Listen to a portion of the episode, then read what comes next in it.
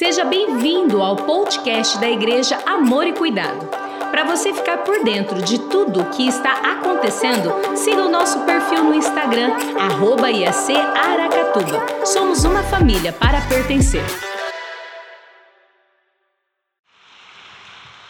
Vamos à mensagem deste domingo.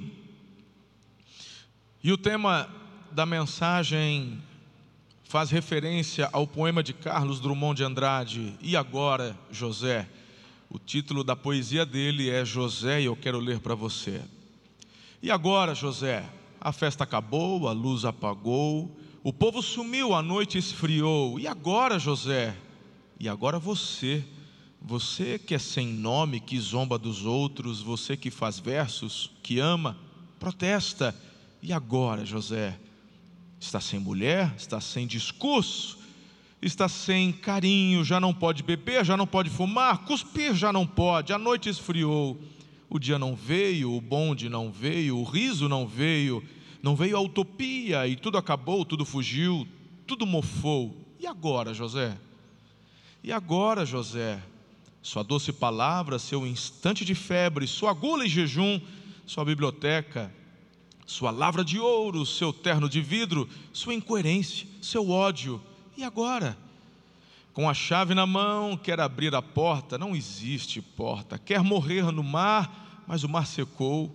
Quer ir para Minas, Minas não há mais. José, e agora? Se você gritasse, se você gemesse, se você tocasse a valsa viniense, se você dormisse, se você cansasse, se você morresse, mas você não morre, você é duro, José. Sozinho no escuro, qual bicho do mato, sem teogonia, sem parede nua para se encostar, sem cavalo preto que fuja a galope, você marcha, José. José, para onde? Esse poema de Carlos Drummond de Andrade foi publicado no ano de 1942, na coletânea Poesias. E este poema ilustra o sentimento de solidão, abandono do indivíduo na cidade grande, sua falta de esperança e a sensação de que está perdido na vida sem saber qual caminho tomar, para onde ir. E na verdade, esta frase que é repetida tantas vezes na poesia, e agora José se tornou chavão entre nós brasileiros. Quantas vezes você, quem sabe, mesmo sem saber a quem pertencia ou que fazia parte de uma poesia, mas por ouvir tantas vezes você mesmo já disse: e agora, José?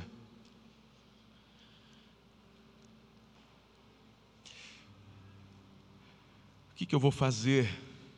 Para onde eu vou? A grande questão, na verdade, é você entender que essa pergunta retórica, e agora, José, porque essa pergunta ela já tem resposta. E a resposta é: não sei. Não sei. E fica claro durante o poema que ele havia pensado em várias coisas: fugir, morrer, não sabe. E agora? Talvez você, ao ouvir, eu, enquanto eu lia, enquanto você me ouvia lendo esse poema, você falou assim: Pastor, parece que o cara me conhece. É história da minha vida, pastor. Mas não precisa ser, porque eu quero te mostrar não o que o poema nos ensina, mas qual a solução para esta grande indagação do ser humano. E agora? O que é que eu faço? Eu olho para a vida de Davi, uma história de vida que me inspira demais, porque a grande questão diante deste poema, em resposta a este poema, é como posso saber o que Deus quer que eu faça? Aqui está a grande questão. Por isso que em 2 Samuel, no capítulo 2, versículo 1, diz o seguinte: Passado algum tempo, Davi perguntou, diga perguntou.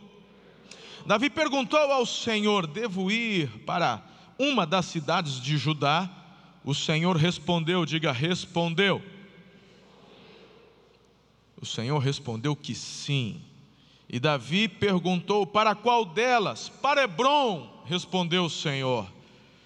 Davi aprende a apresentar suas opções e consultas diante de Deus. E é isso que eu quero que você também desenvolva, aprenda em nome de Jesus. Não, você não precisa ficar como o homem do poema, eu não estudei a fundo para saber se o Carlos Drummond de Andrade referia-se a si mesmo ou a história de alguém. Talvez aqui alguém que mergulhou mais na literatura possa cooperar com isso, mas uma coisa é certa: você não precisa ficar da mesma forma, mesmo que esteja passando por situações difíceis, conflitantes onde você talvez não consiga enxergar num primeiro momento a luz no fim do túnel, a solução, você não precisa fazer desse poema a história da sua vida. Eu quero inspirar seu coração nessa manhã a aprender a consultar a Deus, a perguntar e ouvir. 1 Samuel 23, a partir do versículo 9, perceba como que Davi não tem uma experiência onde ele pergunta e é respondido por Deus, mas ele aprende a ter uma vida onde a consulta ao Senhor era algo normal para ele. Quando Davi soube que Saul tramava, ataca, é, é, tramava atacá-lo, disse a Abiatar: traga o colete sacerdotal. Então orou: Ó Senhor Deus de Israel este teu servo ouviu claramente que Saul planeja vir a Keila e destruir a cidade por minha causa. Será que os cidadãos de Keila me entregarão a ele? Saul virá de fato, conforme o teu servo ouviu. O Deus de Israel respondeu-me, e o Senhor lhe disse: Ele virá e Davi novamente perguntou: Será que os cidadãos de Keila entregarão a mim e meus soldados, e a meus soldados a Saul? E o Senhor respondeu: Entregarão. então Davi e seus soldados, que eram cerca de 600, partiram de Keila. Talvez você nunca tenha nem lido essa história aqui. Sempre ouviu falar de Davi com o gigantão, sempre ouviu falar de Davi enfrentando o urso e a leoa enquanto cuidava das ovelhas. Estou dizendo a você, Davi desenvolveu, ele aprendeu perguntar, consultar Deus. Você não precisa ficar na sua vida olhando para o vazio, soltando a pergunta: e agora, Marcelo? E agora, José? E o Carlos Drummond de Andrade, ele termina a poesia jogando a bola para o leitor: e agora você? E agora eu? Estou de boa, Carlinhos, porque eu tenho o Senhor a quem consultar. E quando eu pergunto para Ele, Ele me responde. Eu quero que você nessa manhã entenda algumas questões importantes com relação às respostas de Deus. Então, Davi aqui, ele faz uso do seu colete sacerdotal, fala com Deus e recebe uma resposta.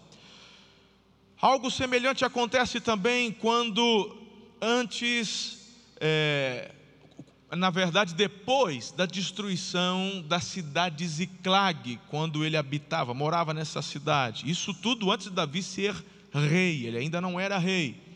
No capítulo 30, diz assim, versículo 7: Então Davi disse ao sacerdote Abiatar, filho de Aimeleque: Traga-me o colete sacerdotal. Abiatar trouxe a Davi, ele perguntou ao Senhor: Devo perseguir este bando de invasores? Irei alcançá-los. E o Senhor respondeu: Persiga-os. É certo que você os alcançará e conseguirá libertar os prisioneiros.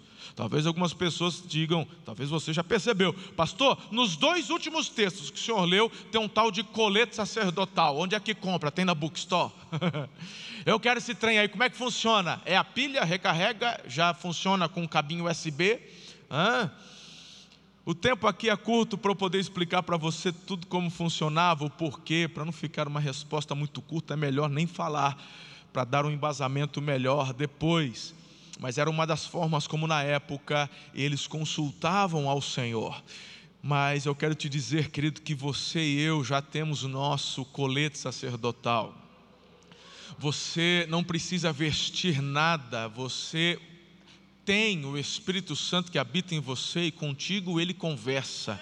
Então você precisa aprender a consultar, a falar, porque, meus irmãos, ele responde o Espírito Santo que habita em mim, que habita em você, ele responde, ele é uma pessoa. A palavra de Deus fala para você não entristecê-lo. A palavra de Deus diz para você não apagá-lo, no sentido de anular a, ação dele na sua vida. Você e eu precisamos, necessitamos desenvolver este relacionamento. É como no namoro, é como no casamento. Nada acontece de uma hora para outra. O amor dele não desenvolve, porque ele já nos ama com amor eterno, aleluia. Mas o relacionamento precisa desenvolver da nossa parte para com ele.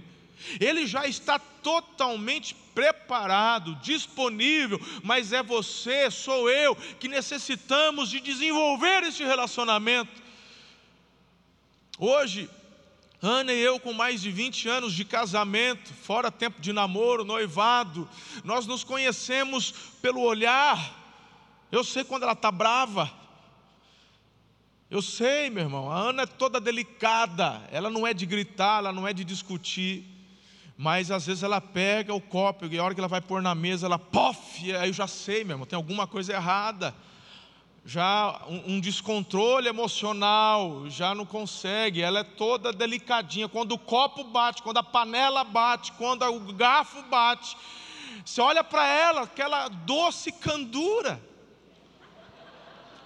Aí, as pessoas ao redor não vão perceber, mas eu sei, porque eu conheço. Como é que está? Bem. Tá. Tá. Show de bola. Com relação ao nosso relacionamento com Deus, são os momentos que vamos acumulando em termos de relacionamento que fará você entender, discernir como ele fala, quando ele fala, de que forma e também, queridos, identificar as respostas. Ele fala de várias formas, mas ele testifica no seu espírito, porque o Espírito Santo testifica com o nosso espírito, espírito com E minúsculo, que é o nosso espírito. Nós somos tricotomistas, somos formados de corpo, alma e espírito. Então, e espírito. Então, o Espírito Santo testifica em nosso espírito de que somos filhos de Deus. Você, se você morrer agora, você vai para onde? Eu vou para o céu. Mas como é que você sabe disso? Ah, não sei. Então como é que você sabe? Ah, eu sei que eu sei. Alguns talvez falam, ah, porque está na Bíblia. Ah, é meio vago esse negócio aí. O que eu estou falando de sentimento. Você leu na Bíblia, aprendeu na Bíblia, porque é a fonte da nossa fé. Mas você já leu inúmeros livros. Eu acabei de ler uma poesia. E, ao, e essa poesia aí, você pode até se emocionar, você pode gostar, mas eu estou falando de futuro, estou falando de eternidade, estou falando depois da morte. Não, mas eu vou para o céu, me dá a prova. Não, mas eu sei. Mas sabe como? Porque o Espírito de Deus testifica. Se o Senhor testifica a você de algo tão importante, porque Ele não iria testificar sobre coisas menores?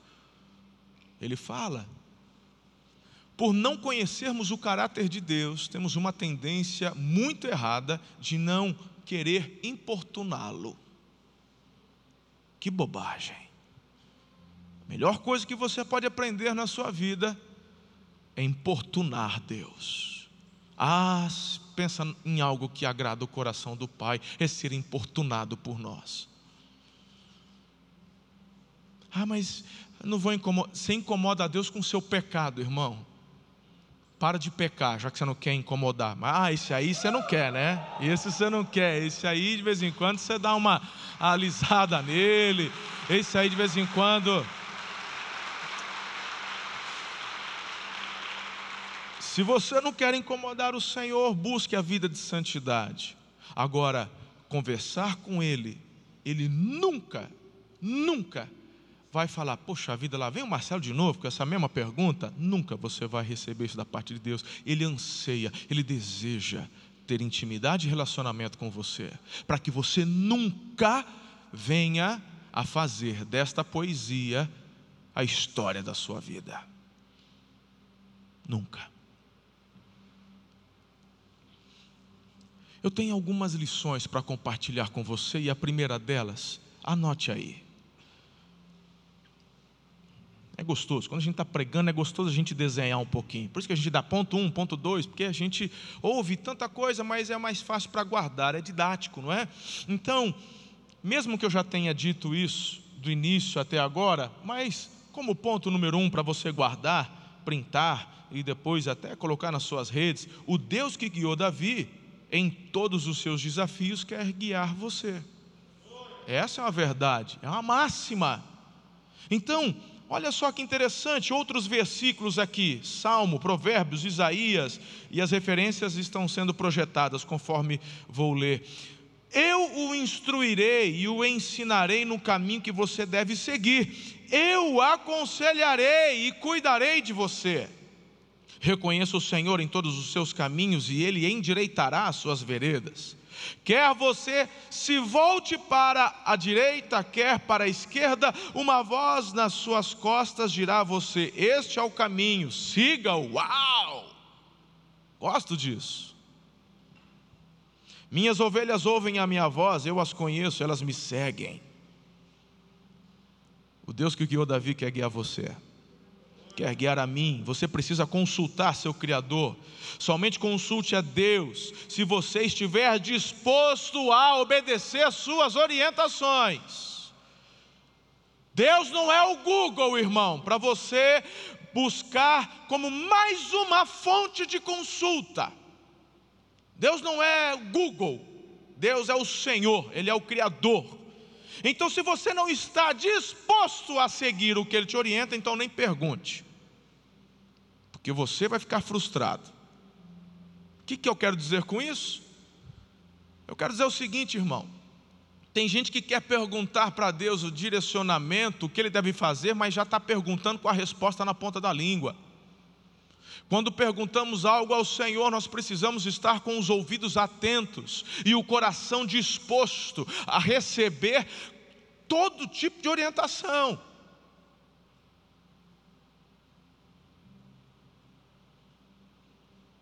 Davi pergunta, quando da, da, cidade de Ziclag, que foi tomada pelos amalequitas, destruídas, e toda a família de Davi e dos seus soldados foram levados como escravos.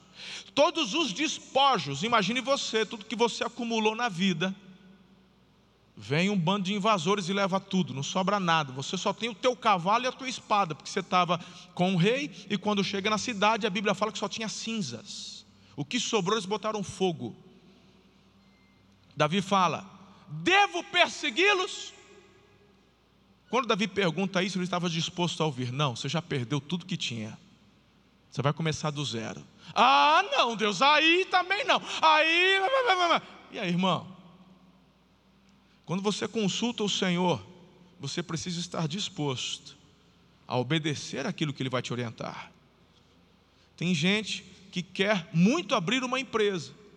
E ele começa a ver, ele estuda, puxa que bacana, e surge uma oportunidade, uma sociedade, e aí, só que esta sociedade é alguém que não conhece o Senhor, aí seria uma, um julgo desigual na sociedade, você é um servo de Deus, o outro lá, ele é ateu, ele sei lá o que ele é, mas à primeira vista está tudo bem, está tudo ótimo, vai ser extraordinário, e você vai orar consultando a Deus.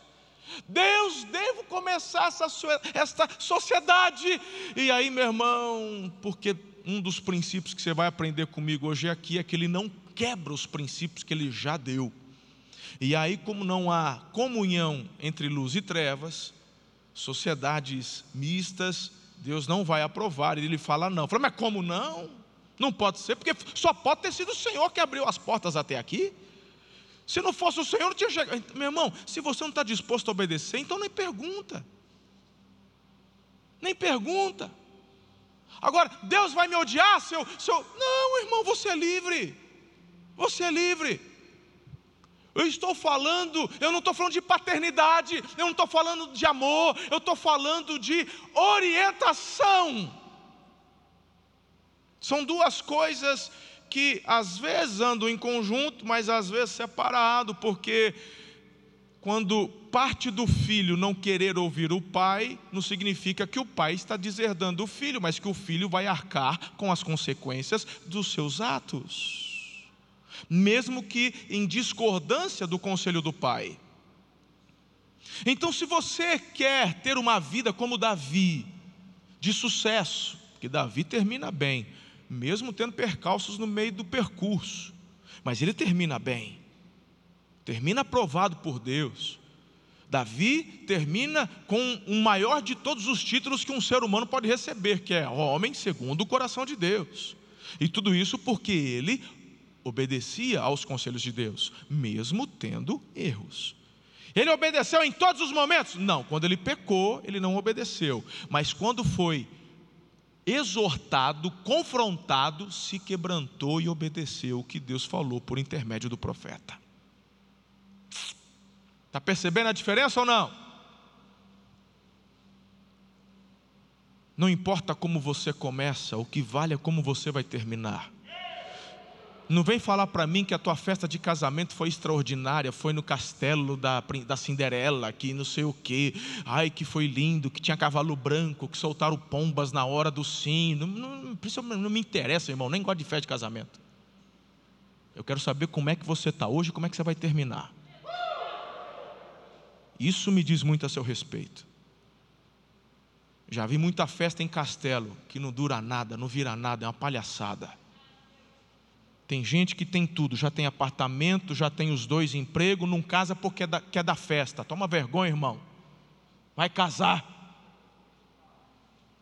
Vai construir a vida a dois. Não casa porque não tem dinheiro para festa. É a maior. Eu não sei te falar. Na minha cabeça, pode ser que o erro esteja em mim. Eu, meia, aqui, meia culpa, pode ser. Tem sonho para tudo, mas vamos colocar a mensagem em prática? Consulte o Senhor. Consulte o Senhor. Se Ele quer te dar festa, Ele vai abrir portas. Eu tenho dito algo aos jovens, e eu não sei por que me veio o impulso para falar isso aqui agora. A palavra de Deus diz assim: é melhor casar do que viver abrasado. Preciso desenhar o que é abrasado? Não, né? Todo mundo está tá, tá no Paranauê aí, tá ligado? Aí muitos jovens vêm me procurar. Aí eu pergunto: primeiro, a única questão que você não pode titubear é: esta pessoa com quem quero me casar, eu tenho certeza que é a pessoa que Deus colocou na minha vida para eu fazê-la feliz para o resto da vida? Ponto final.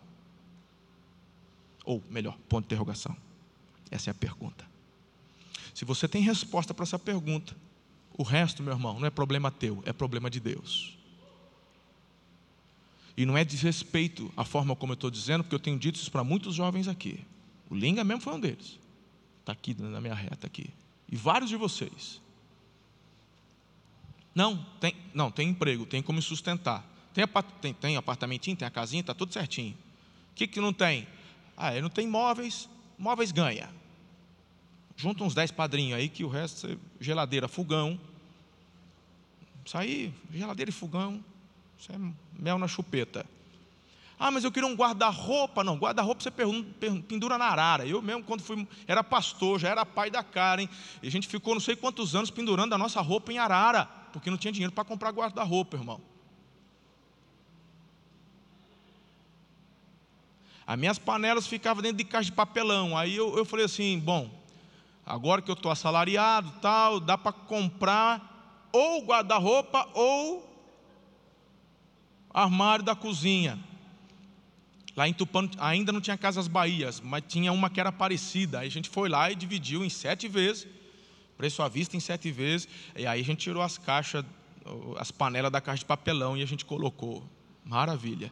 E deixamos o guarda-roupa para Faria tudo de novo, irmão. experiências tão lindas extraordinárias que Deus me deu. Casei-me novo, mas com convicção. Tem gente que olha hoje para a nossa história. Ah, pastor é novo. É novo, mas eu procurei ouvir a orientação do Senhor quando era ainda jovem. Tem gente que quer ouvir a própria voz da consciência, tem gente que quer ficando, que quer ouvir os conselhos como Roboão ouviu, só dos amigos. As coisas não dão certo, está com 40 anos, não tem nada, não construiu nada, não deixou nenhum legado. Aí começa a falar: e agora? O que, que eu faço? Ainda tem chance, irmão, bora lá. Começa a ouvir. O Deus que criou Davi quer guiar você.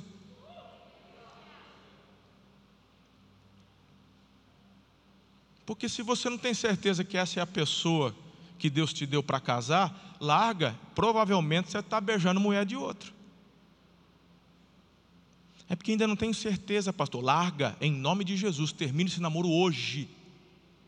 Você está beijando a mulher de alguém. Porque com certeza Deus tem um propósito para a vida dessa mulher, Deus tem um propósito para a vida desse homem. Se não é você, larga. Sou contra namoro, não. Eu sou contra namoro sem propósito. Esses namoros de, só para ficar agarrando, beijando e, e, e abrasando, irmão, depois reclama. O Deus que criou Davi quer guiar você. Quem está comigo até aqui? Aleluia. Segundo lugar, tem que correr para terminar no horário.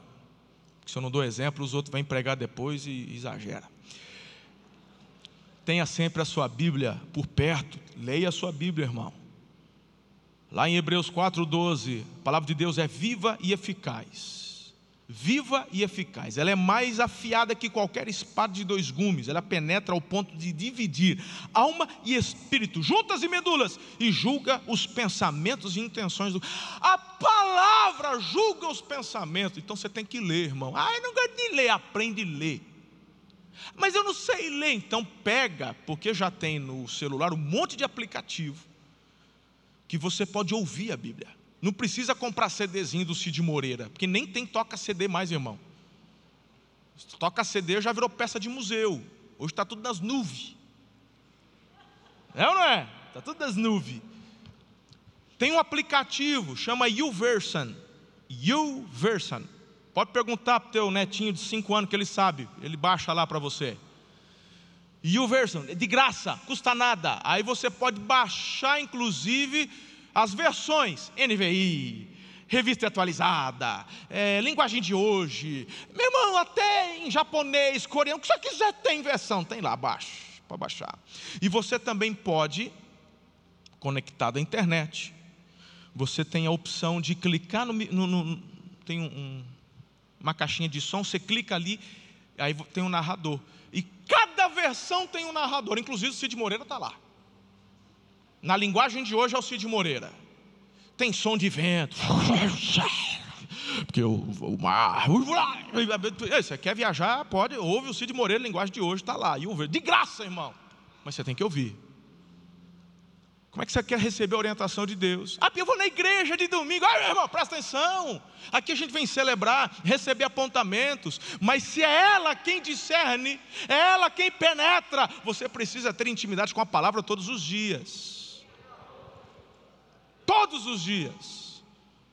Leia a sua Bíblia. A Bíblia é para Deus, como uma luva é para o cirurgião. Porque tem gente que fala assim: ah, eu amo a minha Bíblia. Ah, eu amo minha Bíblia. Você chega na casa dele, está aberta, Salmo 90, 91. Onde é que eles gostam de deixar aberta? 91, é mandiga de crente, gosta de deixar a Bíblia aberta, Salmo 91, deixa lá.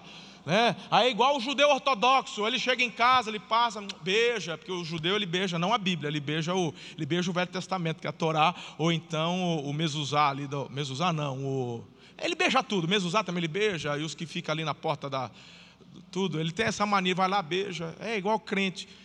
Aí eu amo a Bíblia, mas não obedece, ama nada, irmão. A gente ama de verdade se a gente obedece, porque tem que ser coerente aquilo que a gente fala com o que a gente faz. Então, ouvir a voz de Deus não é só você estar num culto de manhã, bonitão, bacaninha, joia. Ai, que lindo, mensagem forte do pastor hoje. Ah, foi forte, hein, irmão, foi forte.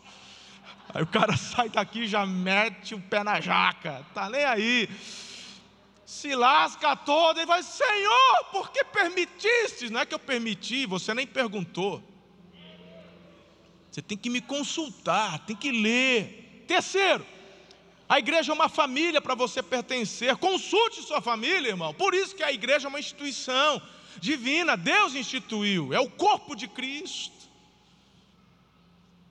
Ah, que mas meu irmão, como eu sou grato a Deus pela vida da igreja. Não é porque eu sou pastor, não, eu cresci numa igreja. Como é bênção para os nossos filhos. Quantos problemas as minhas filhas não viveram que eu vivi por conta do que receberam nessa visão de avivamento. Meu Deus, quanta blindagem, graças a Deus pela família da fé. Consulte sua família da fé. Tem gente que aprendeu, quem é das antigas, que é da, da minha época para trás, tinha uma máxima. Eles tinham medo de gabinete. Gabinete é o escritório do pastor. Que lá é lugar de levar bronca, lá é lugar de levar dura. Então tem gente que se orgulhava. Eu nunca dei trabalho para pastor.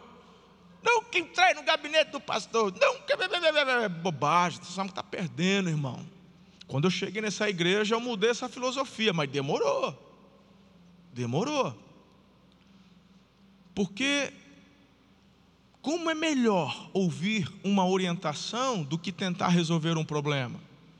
Por isso que somos uma família onde nós temos líderes de célula. Por isso que uma das coisas, uma das visões que Deus me deu é investir numa equipe grande, ter vários pastores, vários ministros, temos pastora de crianças, ministra de crianças, temos ministra de adolescentes, pastor de juventude, temos ministro que cuida dos jovens mais maduros, acima de 30 anos, temos pastores que cuidam de casais, temos pastores que são voltados a atenção mais para visitação, para ir no hospital, para poder orar na tua empresa, temos, enfim, irmão, tudo isso para poder e aí você tem o seu líder de célula, você tem a sua célula, onde você pode compartilhar um pedido de oração, uma dúvida. Tem discipulador, tem a discipuladora, para andar junto, chorar junto. Tudo isso faz parte do pacote que Deus nos preparou para poder receber da parte dele a orientação. Diga amém a isso. Hebreus 13, 7 diz: Observem bem o resultado da vida que tiverem os seus líderes e imitem a sua fé. Isso é bênção demais, querido. Bênção demais. Qual que é o, qual que é o princípio disso, pastor? Qual que é a base? A questão é o seguinte: seu casamento está passando por um momento difícil, olha para a igreja, aproxime-se de um casal que você está vendo que tem um casamento forte não de aparência, que tem um. Aproxime-se, você vai poder aprender. Você está lutando com relação à ética nos seus negócios, você tem dificuldade com isso. Busque um sábio conselho de um empresário cristão bem-sucedido. Está lutando com decisões da meia-idade. Então, antes de você deixar abandonar o seu casamento, sua família, falar, agora eu vou aproveitar minha aposentadoria. Reserve um tempo, vai buscar conselhos de homens que também aposentaram, né? passaram pela idade da loba, Conhece a idade da loba? Tem uns homens, irmão, passa, chega nos 40, perto dos 50, parece que entra na idade da loba. Cuidado, irmão, busca conselho, ouça a orientação de Deus, se não, se não, o caminho do insensato parece-lhe justo, mas o sábio ouve conselhos. Quem é sábio aqui? Tem a meia dúzia. Quarto, eu vou dar outra chance. Quem é sábio aqui? Se você não é, meu irmão, profeticamente, não, a partir de agora você, né? Palavra de Deus, o caminho do insensato faz ele achar que está tudo bem, mas o sábio, ele ouve conselhos. Ouve conselhos. Deixa eu fechar isso aqui com uma dica bem importante. As pessoas, família da fé, pastor, líder de célula, estes conselhos você ouve E aí você vai levar tudo isso em oração diante de Deus, porque é do Pai que vem a direção para você. Você não pode ser guiado pelo que o teu pastor mandou você fazer. Eu, como pastor, sou chamado para aconselhar. Eu pastoreio pessoas livres. Eu pastoreio pessoas livres. Cristo nos libertou eu posso aconselhá-lo. Mas se você tomar a decisão, o que eu posso fazer é orar por você, pedir para que Deus ilumine. Então, tem muitas pessoas que vêm nos procurar, falam, pastor, o que, que eu faço?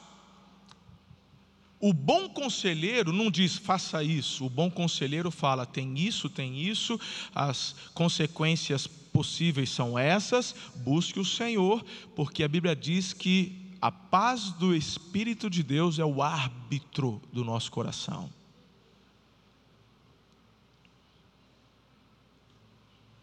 Quarto, Jesus toca os corações daqueles que são totalmente dele.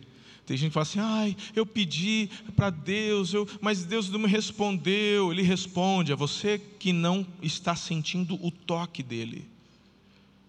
Filipenses 2,13 diz: Deus é quem efetua em vocês tanto o desejo quanto a realização, de acordo com a boa vontade dEle, não é de acordo com a sua vontade, é de acordo com a vontade dEle.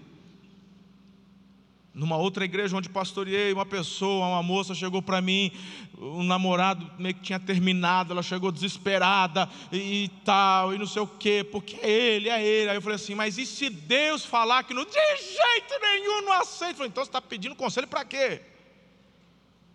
Ou é ele ou é ele, não tem outra opção, pastor. Eu falei, ah, então não estou te entendendo. Se a gente vai consultar o Senhor, você só vai ouvir se o seu coração for totalmente dele. Teu coração não é totalmente dele, teu coração é totalmente seu. Porque você não está disposto a ouvir, então como é que vai receber o direcionamento, o toque? Não vai, não vai rolar. Olha só, Lucas, Lucas não foi apóstolo, Lucas era médico, se converteu, era grego, e ele foi usado pelo Espírito de Deus para escrever uma um dos evangelhos e também o livro de Atos dos Apóstolos. Agora, perceba como que era a interação do Lucas quando ouvindo da parte de Deus o que ele deveria escrever e deixar. Pareceu-me que seria bom conferir todas as narrações e depois de uma investigação completa, mandar-lhe este resumo. Pareceu-me bom Existem questões onde eu acho, onde eu tenho a impressão, mas o que eu vou fazer é a convicção que eu recebo da parte de Deus. Para isso, meu coração tem que estar totalmente voltado a Jesus. Diga amém aí. Judas, o irmão de Jesus, não que se enforcou, fez a mesma coisa. Olha a sua isenção quando escreveu a epístola de Judas. Versículo 3: Amados, embora estivesse muito ansioso para escrever a vocês acerca da salvação que compartilhamos, senti que era necessário escrever, insistindo que batalhassem pela fé de uma vez por todas, confiada aos santos.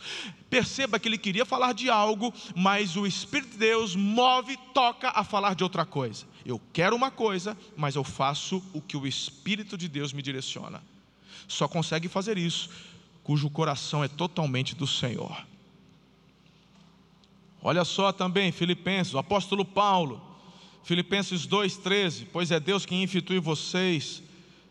Bom, isso aqui eu já li, é a base ali, Filipenses 2,13.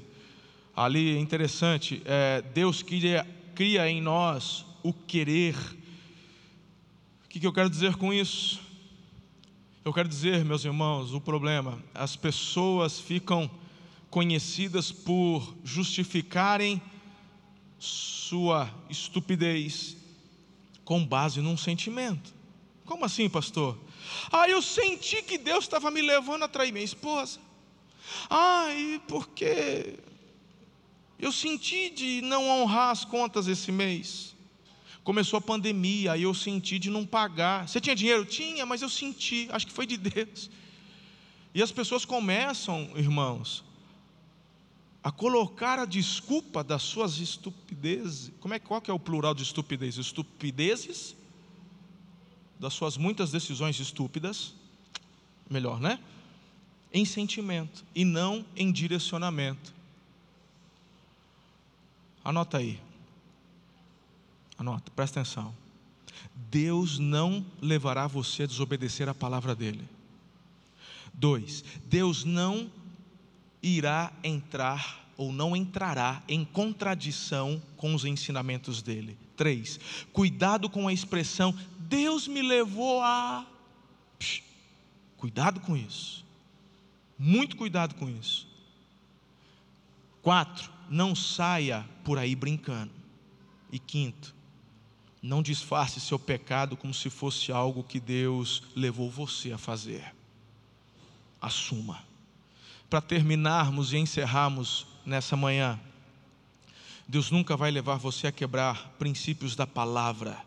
Ele não vai levar você a mentir, enganar, magoar. Ele fielmente vai guiar você pelas palavras dele, pelo conselho fiel dele. F.B. Meyer, há um século atrás, escreveu o seguinte: Cada filho de Deus tem sua própria pedra, Urim Tumim, é o do colete sacerdotal, aquele lance lá do Davi. Uma consciência livre de ofensas, um coração purificado no sangue de Cristo, uma natureza espiritual que está impregnada e cheia do Espírito Santo de Deus. Você está tendo dificuldades em seu caminho? Vá até Deus com sua pergunta, receba a direção vinda da luz, do sorriso de Deus ou da nuvem da sua resposta negativa. Fique sozinho onde as luzes e sombras da terra não possam interferir, onde a perturbação da vontade própria não perturbe, onde as opiniões humanas não consigam alcançar. Espere ali, em silêncio, esperançoso, ainda que tudo ao seu redor insista para que uma decisão ou ação imediata seja tomada. A vontade de Deus ficará clara e você terá uma nova concepção de Deus uma percepção mais profunda da sua natureza. Um século atrás. Parece que foi ontem. Coloque-se em pé. Deixa eu dizer algo a você para concluir. Todas as vezes que preparo um sermão ou uma série que compartilhamos,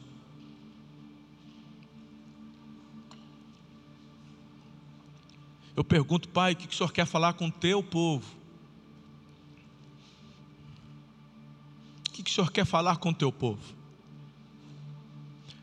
Sabe, apesar de pastorearmos milhares de pessoas, eu creio que Deus pode mover um sermão por causa de uma pessoa. Eu creio nisso.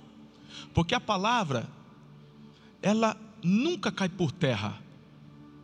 Talvez não seja a sua necessidade direta hoje, mas já pode ter sido, e certamente vai ser amanhã. E quando eu estava preparando, eu perguntei, Pai, o que, que o Senhor quer falar com o teu povo? Se você, meu irmão, porventura tem déficit de atenção, já profetizo cura na sua vida, mas se porventura, durante esta mensagem, você se permitiu vaguear com os pensamentos, em resumo, o que o Pai está dizendo é: ouça meus conselhos. Você não precisa ficar perdido. E agora, José? E agora, Maria? E agora, Marcelo? E agora? E agora? E agora que os meus ouvidos estão atentos para ouvir a orientação do meu Deus. E agora? E agora que meu coração está disposto a obedecer tudo o que Ele quer me orientar. E agora? E agora que eu tenho do Espírito Santo a unção, a capacitação para fazer, realizar tudo aquilo que Ele está mandando fazer, porque o que prometeu é fiel. Ele não me abandonará. E o que começou a boa obra na minha vida é fiel para cumprir. E agora? E agora eu não me desespero, porque o meu tesouro está guardado.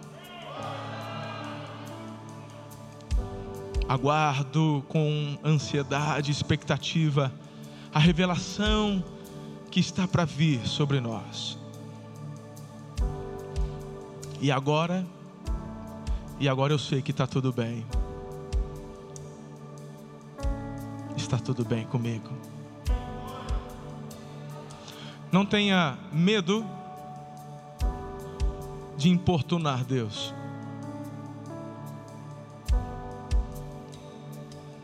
Não tenha medo. Haldman, pastor Haldman compartilhou no culto das oito uma experiência que tivemos ontem. E eu quero concluir repartindo essa experiência também.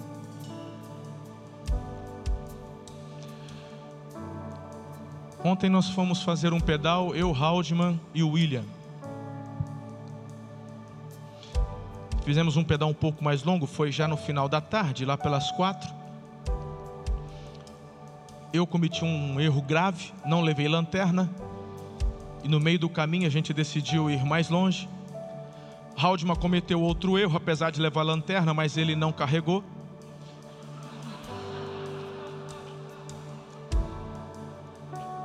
Bem típico dele. Ele leva o óculos e carrega no guidão. Mas ele ontem já botou, ontem ele andou de óculos certinho. E aí nós começamos. Fomos para Bilac, Birigui. Quando chegamos em Birigui já já estava escuro. A gente tinha um fiapinho, irmão, de luz, a linha que ainda sobrava.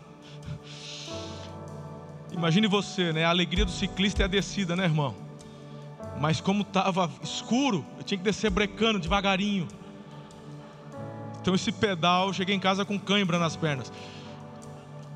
E aí quando de Birigui, indo, voltando para Tupã, pela Rondon, aí esse pedaço bem ruim, trepidando muito. Quando a gente já está na metade do caminho, pastor Haldman, paizão, perdi o, o velocímetro. Comprou semana passada um velocímetro. Ele é um quadradinho assim. Pensa num trem caro, irmão. É tudo é Bluetooth, tem que colocar na roda, aquilo gira, te dá velocidade, distância, tal. Tava todo animadinho, fazendo vídeo. Olha, eu tô a 50 por hora, todo animado com Sabe, criança, acabou de pegar o presente. Essa semana, comprou agora, semana passada. Ele olhou, perdi. Eu falei, bora, vamos voltar. Vamos procurar. Ele falou, não, pastor, nem sei onde caiu. Caiu. Percebi agora. Já, não sei, foi aqui, se foi em Bilac, gente, agora. Falou, qual foi a última vez que você viu? Olhou para ele, falou, não sei. Aí ele falou assim, não, outro vai achar e vai fazer alegria. Eu falei, não. Como a gente, uma que ele estava cansado e eu também. Outra que a gente não tinha luz para ficar procurando.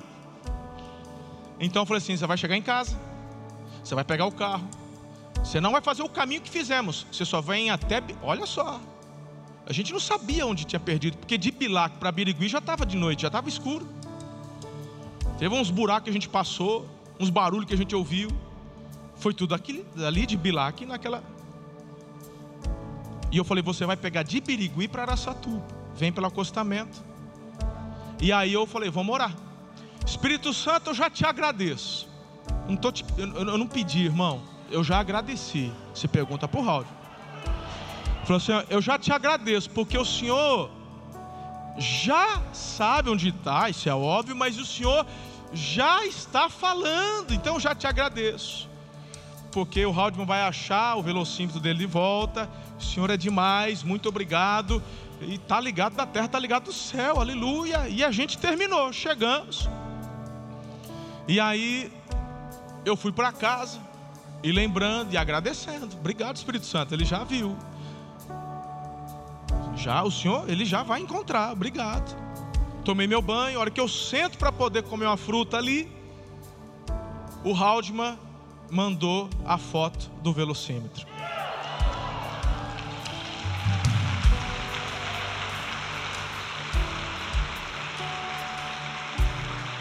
Escuta só. Pode parecer algo tão bobo para você.